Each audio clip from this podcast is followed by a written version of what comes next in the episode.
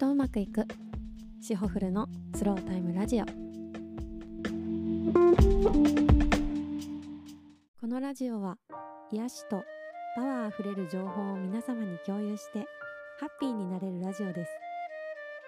一緒にゆるっとハッピーになりましょう。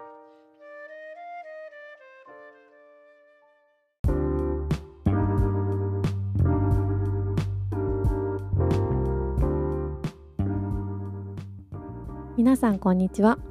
シホフルラジオ4回目にお越しくださりありがとうございます、えー今日はですねおすすめの本をご紹介したいなと思います。なんかめちゃくちゃ本を読む人ってわけではないんですけど興味が湧いた本は意外と読みます。あんまり文読むの得意じゃないんですけどなんか興味が湧いた本って意外とサクサクと読めちゃったりするんでまあねたくさん本を読んでる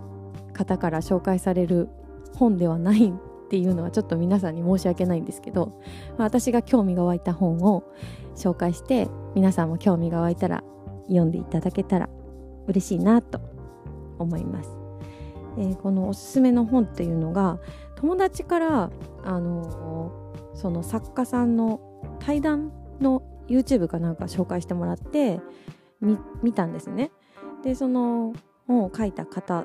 とコラボした方の対談だったんですけどその対談を見て、まあ、この本の紹介もされててめちゃめちゃ気になって面白そうだなと思って気になったのであの読んだっていう感じなんですけど経緯的には。でも読んでみたらあの本当にサクサクっと読めちゃって読みやすいしあの新しい考え方をもらったというかなんか幸せになる秘訣みたいなのがあの分かるというか。なんかねあの温かい気持ちになりました。でも全く自分で今まで考えもしなかった考えがいろいろ浮かんできたりして。あなんかこの幸せになる秘訣が皆さんにもあの共有したいなって、まあ、ハッピーになれる本だなって思ったので皆さんに共有したいなと思います。えっ、と誰の本かというと翡翠小太郎さんっていう方の本で、えー、とペンキ画家の正元さんって方とコラボしてる本になります。今日誰のために生きるっていう本なんですけどもう知ってる方もいるかもしれないですね結構最近出たみたいなんですよ。本当に昨年23年2023年の11月頃？あ9月頃かな？ちょっといつだったか忘れちゃったけど意外とね最近出た本なんですよね。で私も全然、うんごめんなさい。この翡翠小太郎さんも正元さんも存じ上げず全然知らなかったんですけどかなりもう翡翠小太郎さんもたくさん本を書かれてる方でめちゃくちゃ有名な方みたいです。なので私より詳しい方たくさんいると思うんですけど初めて見させていただいてあの YouTube とかもめっちゃ見ました。めっちゃ面白くて YouTube も。すごいなんかあの声も聞き取りやすい方でなんかあの YouTube も面白くて見てたんですけどでその後にいろいろその翡翠小太郎さんの YouTube をめちゃくちゃ見てでその後正元さんの YouTube もあってめちゃくちゃ見た後にあのこの本を読みました。でなんとなくなんで内容はちょっと知ってちょいちょい喋ってくれてたんでちょいちょい知ってたんですけど、まあ、本を読んだら、まあ、対談にはないその YouTube の中にはない細かい話とかあと翡翠小太郎さんの紐解きみたいなのもあったりして面白かったです。もうこれがあのアフリカの文殊村っていうところに行って幸せの参加条みたいなのを教えてもらったりとかなんて言うんだろう日本人のあのなんていうかな昔の縄文時代の考えみたいなのがこの文殊村に残っててそれを正元さんがそこに暮らしていく中でいろいろ教わっていくみたいな話なんですけどいやなんか信じられないような話なんです。結構。信じられないような話なんですけどこのアフリカ文殊村であの受け継がれている生き方が日本人の縄文時代の日本人の生き方を真似て生きている。あのそれで幸せに温かな気持ちを持って生きているっていうその村人たちのエピソードがたくさんあって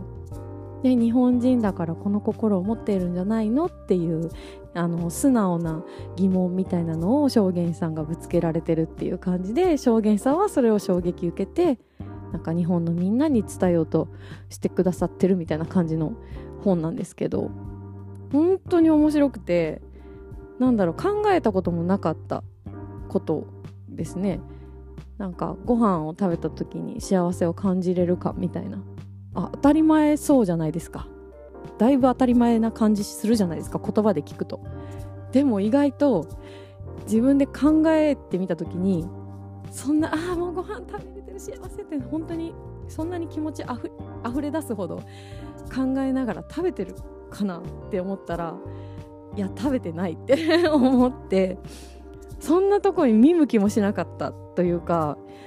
お腹すいた食べようぐらいの感じ。だったかなってあの思って。なんか当たり前のことすぎてなんかそこまで深く考えれてない。でも別にちょっと考えたりちょっと気持ちを向けてみたり心を向けてみるだけであの変わってくる。っていうあのなんて言うんだろう。それするだけでその頭の中というか心を動かすだけで幸せになれる気持ちがね温かくなれるっていうようなエピソードがたくさんあってでなんかあの全部真似というか全く同じようにしようと思ったら難しいなっていう話も正直あるんですよ。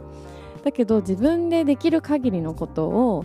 やってみたことがないこととか考えてみたことがないこととかに趣を置いてあの暮らしてみるとなんか心が温かくなるような感じになってもう私もあこれこの本のおかげであの幸せになれる秘訣をもらえた幸せな温かい気持ちになるあの時間をもらえたっていう感じがしてもう本当にね皆さんにも読んでいただきたいです。きっと私この説明がめちゃくちゃ下手なんで本当にこんな紹介するって あの言ってるけどこんな紹介の仕方じゃ伝わんないよってね 思われちゃう突っ込まれちゃうかもしれないんでぜひ皆さんあの読んでみてください。読んでみたら分かりますみたいな感じですね。はい。本当におすすめです。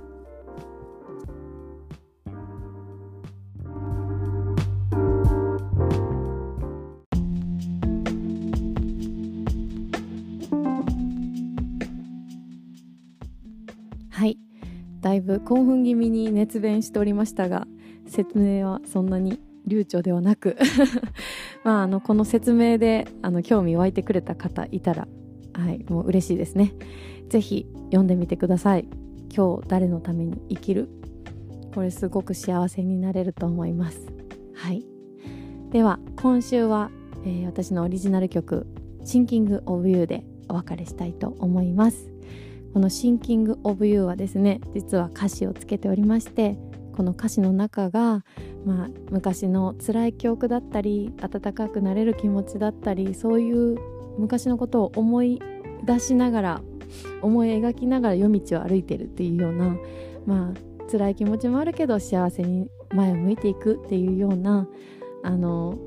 複雑な歌詞になってます。でもこうなんか思い浮かべられるような歌詞になってますのであのまたいつかねどこかで公開もしたいなと思いますが何か思い浮かべながら聴いていただけたら嬉しいです。Thinking of You